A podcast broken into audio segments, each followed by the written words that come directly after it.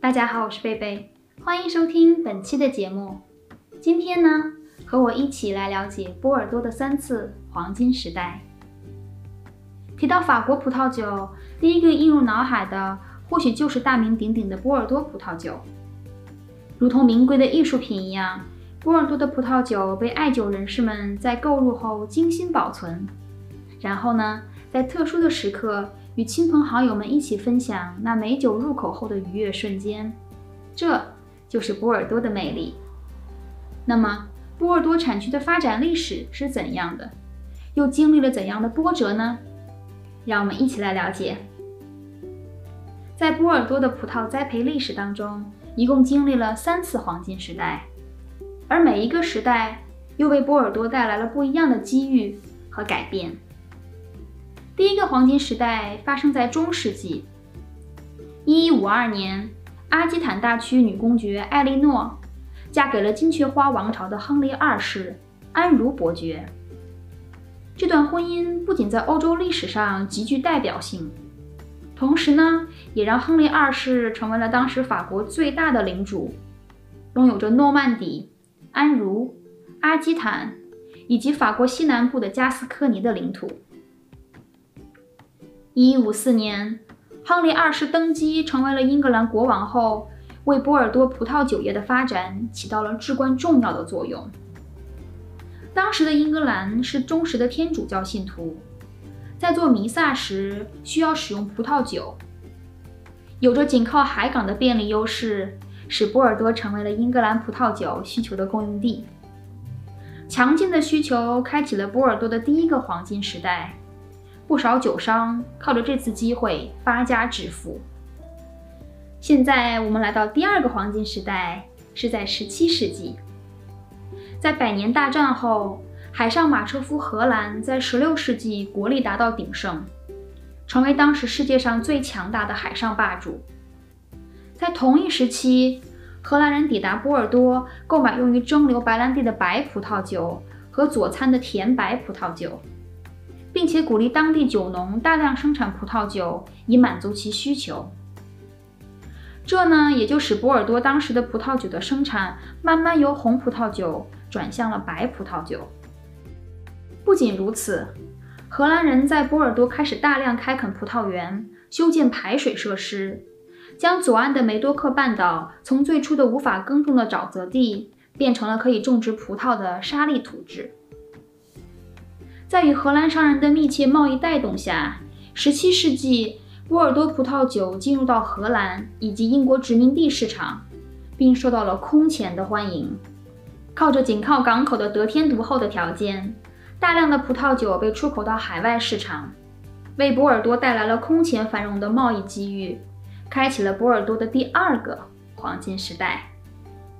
第三个黄金时代发生在20世纪。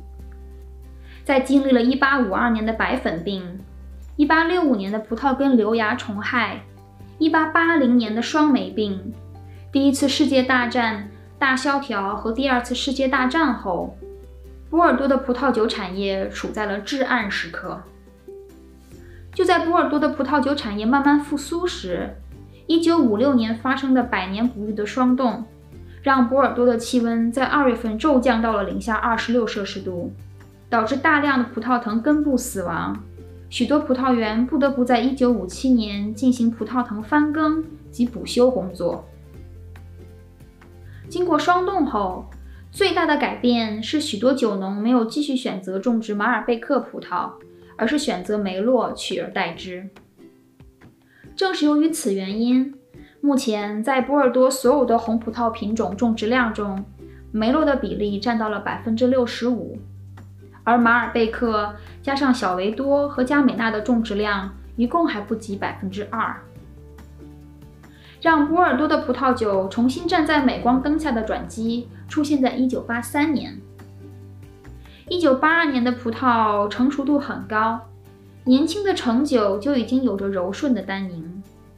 所展现出的风格与人们熟知的适宜陈年的葡萄酒并不相似。由于这个原因。一九八二年是一个不被业界品酒人士及机构看好的年份，而当1982年份的葡萄酒还在桶中熟成时，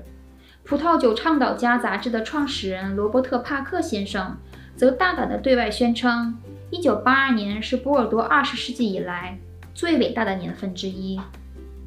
在1982年份的波尔多葡萄酒上市后，人们惊奇地发现这个年份的葡萄酒潜力无穷，而帕克先生的判断无疑是正确的，因为帕克先生对1982年份的波尔多葡萄酒的独到见解。不仅让他一举成名，在葡萄酒圈迅速建立了极高的威望，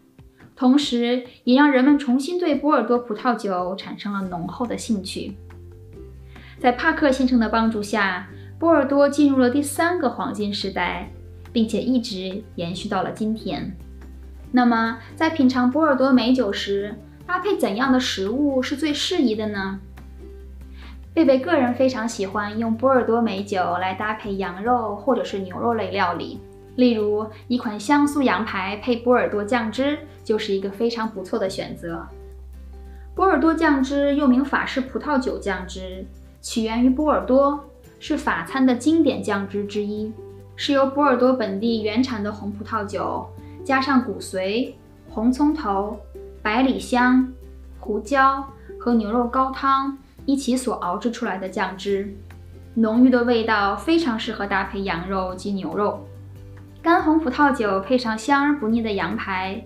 酒中的酸度很好的化解了肉中的油腻感，让味蕾可以更好的品尝羊肉的多汁。同时，淡淡的香草味和羊肉中的香气浑然一体，入口后优雅，恰到好处，不会过于浓烈。并且有着绵长的余味。在经历了风风雨雨之后，波尔多终于看到了属于自己的彩虹，并展现出了王者的风范，与勃艮第产区形成双璧，成为了法国葡萄酒的佳酿地。希望你也可以找到属于自己的波尔多佳酿，亲身体验它的非凡魅力。非常感谢你收听本期的节目，让我们为美好生活而干杯。我们下期节目再见。